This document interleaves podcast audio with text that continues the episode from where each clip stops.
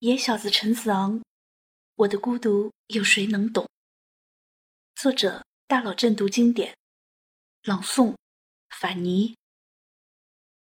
前不见古人，后不见来者。念天地之悠悠，独怆然而涕下。你眼前的这位独自流泪的诗人，曾经是一个那样快乐的少年。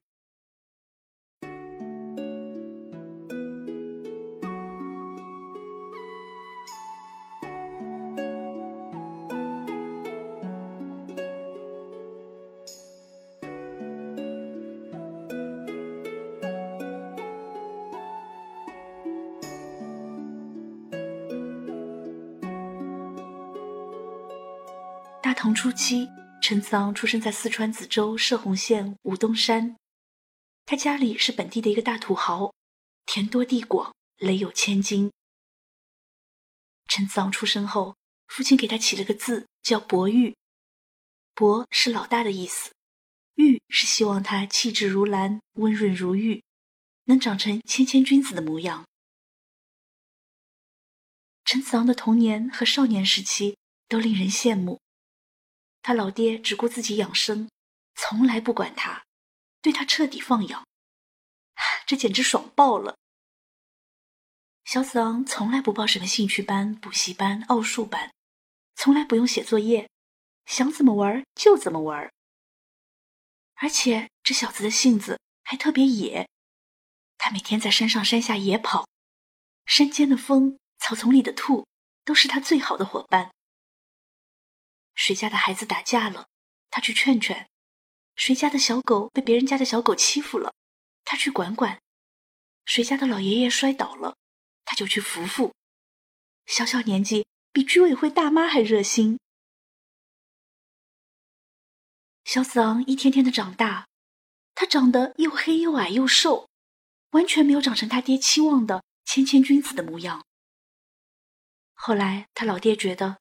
虽然自己家不差钱，可是这儿子天天斗鸡遛狗，野跑瞎混，也不是个事儿啊，总得有人光宗耀祖吧。于是老爹给儿子请了一个先生和一个陪读书童，想让他念书。可是小子昂哪里念得进书哦？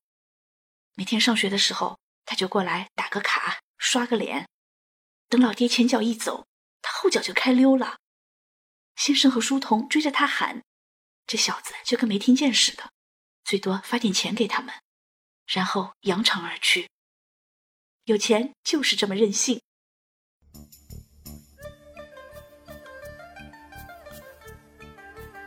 其实小子昂很聪明的，只是他的聪明劲儿并没有用在学习上，而是用在了吃喝玩乐上。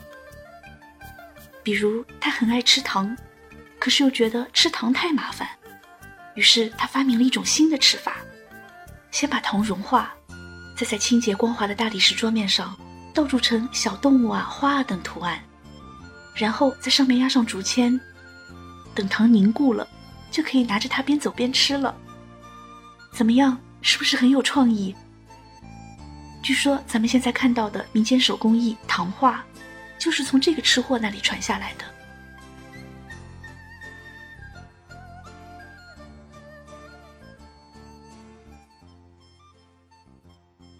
别看小子昂整天吊儿郎当、不务正业，但其实他家是有贵族血统的。他的二十八代始祖，也就是他爷爷的爷爷的爷爷的爷，是西汉的陈平。当年楚汉相争时，陈平投身刘邦麾下，曾六次献策，为刘邦夺取天下立下汗马功劳。后来他官授右丞相，成为刘邦的左膀右臂。然而，祖上这样的良好基因，小子昂似乎并没有继承，反倒是他爷爷性格上的刚烈，路见不平拔刀相助，还有他爹的慷慨豪爽，扶危济困，小子昂都照单全收了。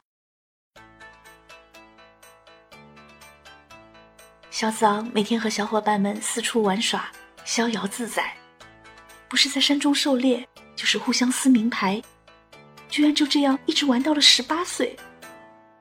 直到有一天，一场大雨改变了一切。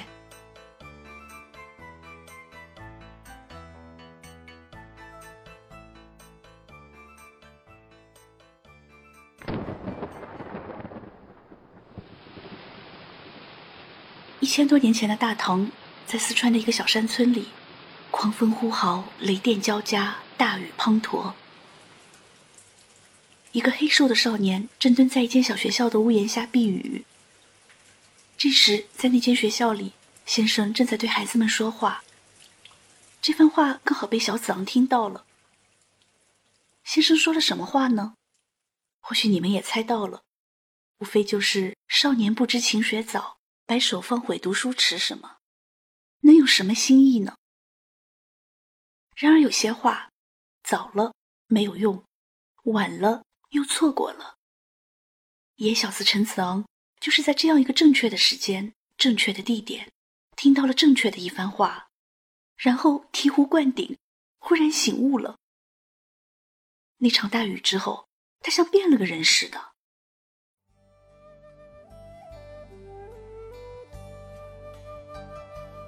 峨眉天下秀，青城天下幽。四川乃天府之国，巴蜀之地，孕育了很多人才。就在这片人杰地灵的土地上，陈子昂立下远大志向。他决心向他的老乡、西汉著名的词赋学家司马相如学习，写出经世文章。不仅如此，他还想为国家建功立业、光宗耀祖。从那以后，陈子昂闭门谢客，潜心苦读。断绝了一切伙伴的来往。才短短几年，天资聪颖的他便学遍了百家经典，尤善诗文。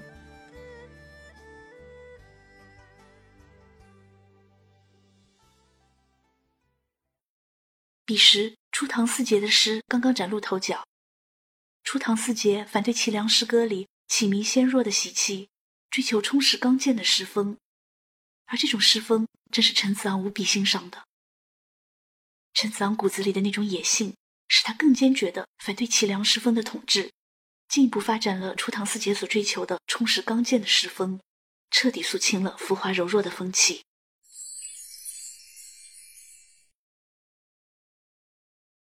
那个时候，唐高宗李治还在，武则天已开始摄政。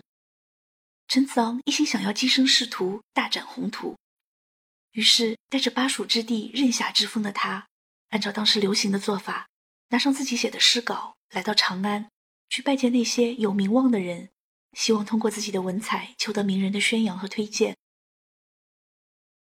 到达长安后，陈子昂拜见的这位名士叫王氏。王氏看惯了过分追求雕词琢句、内容却空洞贫乏的诗文，而陈子昂的诗带着一股质朴清新的山间的风，令王氏耳目一新。王氏对陈子昂的评价很高，此生必将成为一代文宗。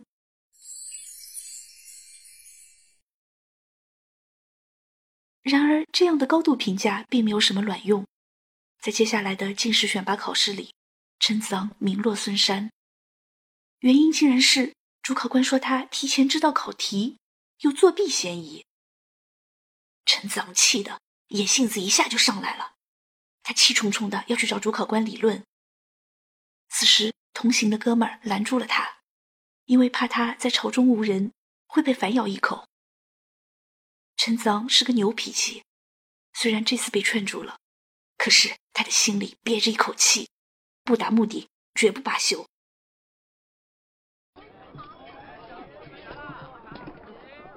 有天，陈子昂在长安的街头四处游逛。忽然看到广场的一角围了好多人，于是便好奇的走过去看。原来是一位老者正在叫卖古琴，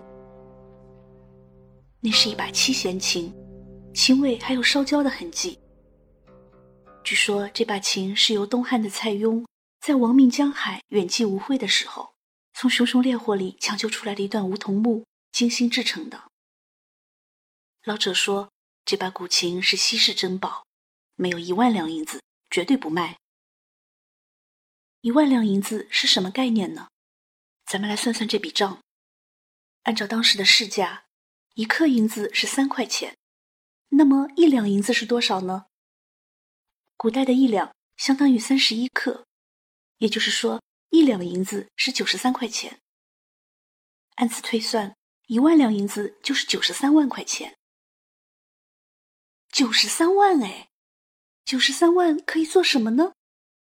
可以在长安买个小房子，把老爹从山窝窝里接出来，享受天伦之乐；也可以买辆德克萨斯 SUV。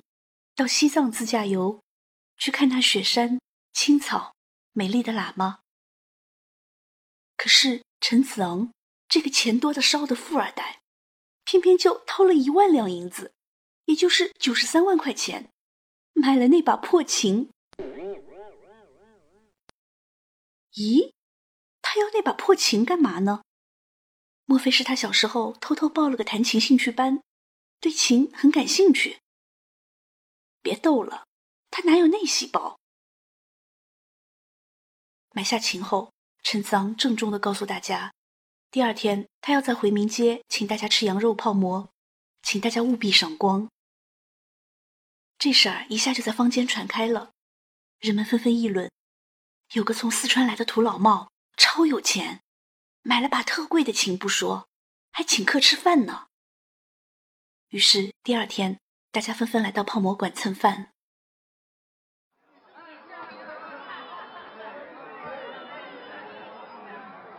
陈子昂来了，他先是发表了一个即兴演讲：“I have a dream。”我有一个梦想，梦想有一天所有的古琴都能有人识货，梦想有一天满腹才华的人都能有人赏识，梦想有一天能实现科举考试制度的公平，让公平之声。在大唐的每一座山谷响起，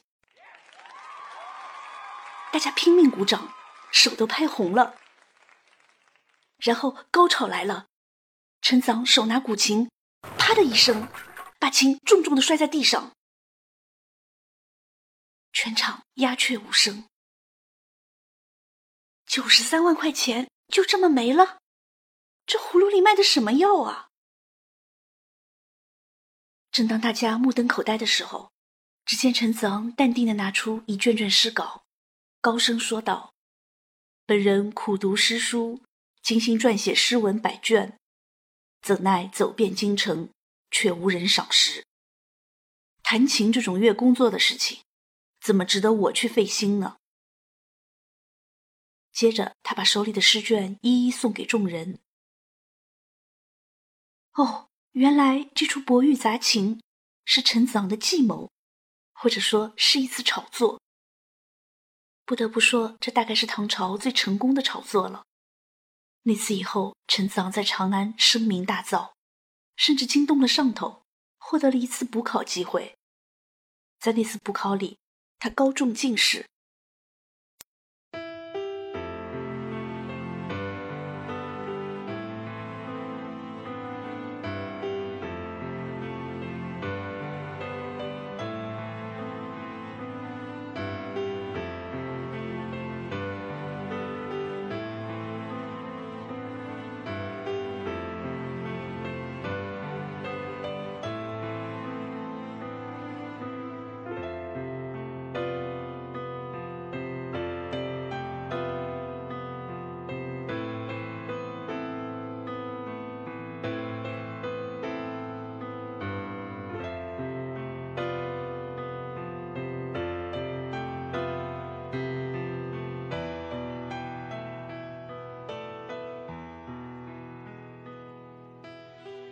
陈子昂刚中进士，尚未授官，朝廷便出了大事。唐高宗李治在洛阳驾崩。当时武则天已掌握实权，他命令驻东都的军队以及文武百官从洛阳出发，一路护送着唐高宗的灵柩回长安安葬。大家虽然觉得不妥，但也没敢说什么。可此时陈子昂却冒了出来。不知天高地厚的他，以草民的身份，洋洋洒洒的写了一封长达千余字的《建陵驾入京书》。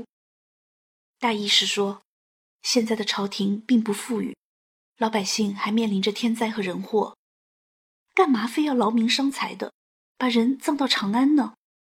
洛阳不也是个好地方吗？武则天看了陈子昂的这封信，不以为然。你的谏书嘛，收下了；你的建议嘛，我不听。不过这人的文采还真不错，还是见一见吧。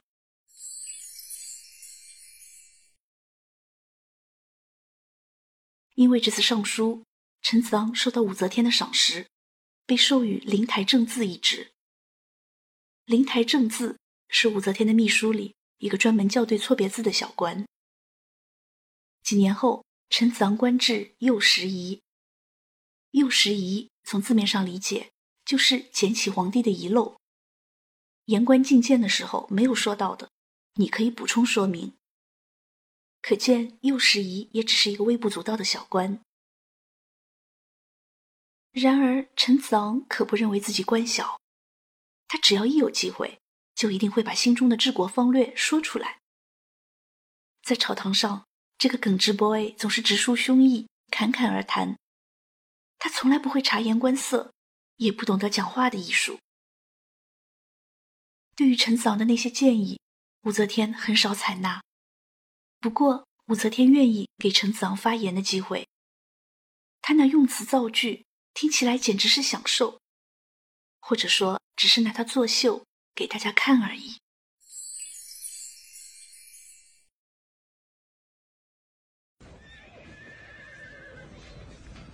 公元六百九十六年，契丹反叛朝廷，攻陷瀛州。武则天派武攸宜前往征讨，命陈子昂随军参谋。说起这个武攸宜啊，他是武则天的侄子，在武则天登基后，没有任何本事的他，靠着武则天的关系，年纪轻轻就被封为建安王。要出征了，陈子昂很兴奋，我终于有机会上战场了。可谁知到了战场，毫无谋略又贪生怕死的武攸宜，刚一出手就全军覆没。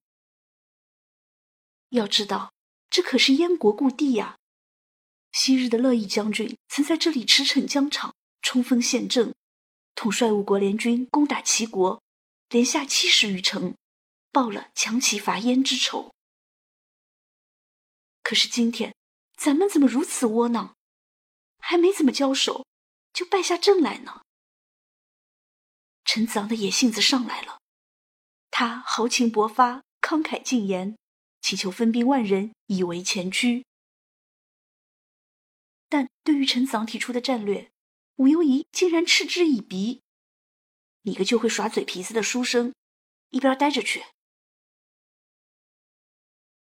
第二天，陈子昂又去觐见，这下彻底触怒了武攸宜。陈子昂被降职为军曹，军曹就是最最普通的士兵。这下。陈子昂一心为国的热情降到了冰点，只得眼巴巴地看着草包武攸宜在战场上节节败退，却无能为力。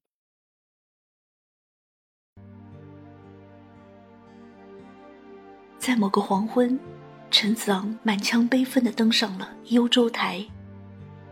幽州台就是战国时期燕昭王建的，用来招揽贤才的那个黄金台。曾经的黄金台上摆满黄金，台下满是摩拳擦掌、想要报国的人才。而如今呢，这里一片荒凉。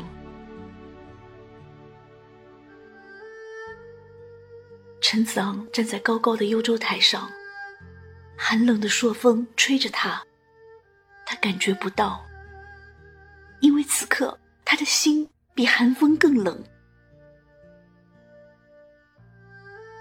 面对着茫茫宇宙，前不见古人，后不见来者。没有谁可以倾诉，没有谁可以理解，也没有谁可以安慰。他唯一能做的，就是在这悠悠天地间，独自流泪。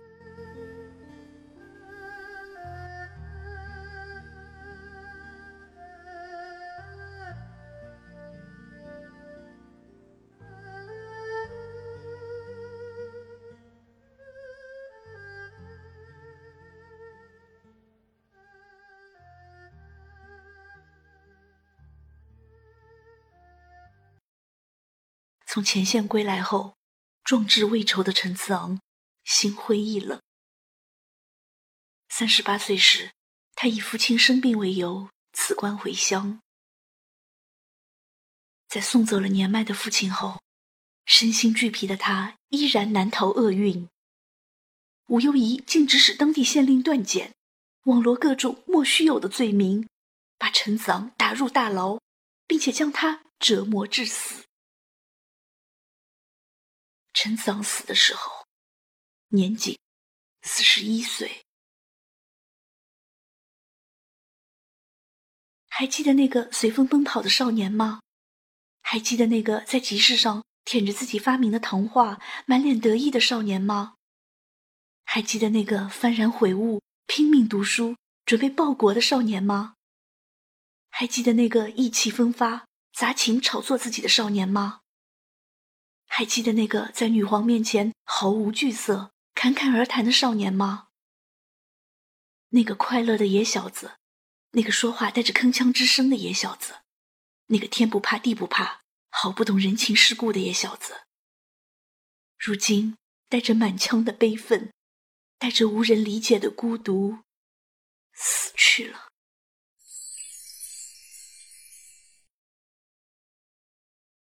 传说武则天听说陈子昂被冤下狱，赶紧命人前去搭救，可是去晚了。传说那个做了亏心事的县令段简，死后变成了一块石头，敲一敲还会散发出臭味。然而这些。又有什么用呢？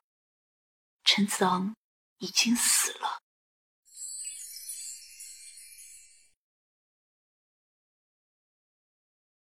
陈子昂为我们留下了感遇诗三十八首，寄秋兰谷赠卢居士藏用七首，渡荆门望楚等多首诗歌和文章。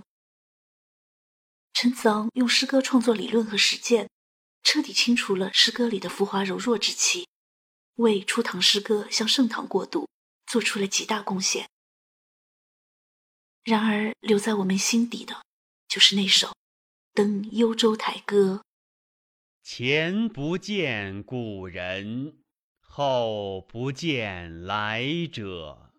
念天地之悠悠，独怆然而涕下。透过这些诗句。我们感受到了陈子昂内心的孤独，这种孤独是天地间只剩下一人的天人合一，这种孤独是进入了排除一切的无人之境。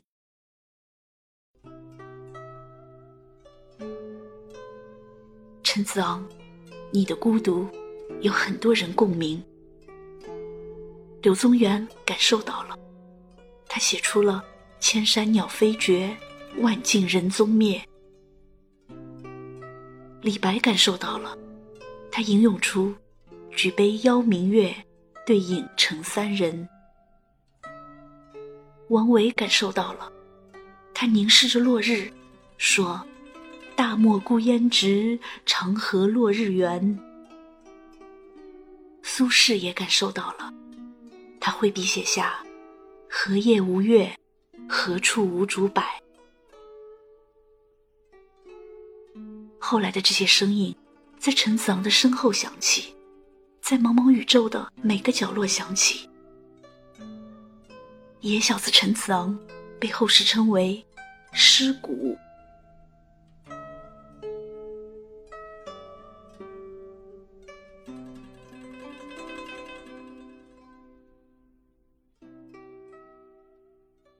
故事说完了，心里却仍然很压抑。陈子昂的一生算不上伟大，在唐代诗歌璀璨的星空里，他只不过是一颗默默的小星。然而，他来过，他存在过，他就有属于他的价值。陈子昂，我想告诉你，有人在读你，尝试懂你。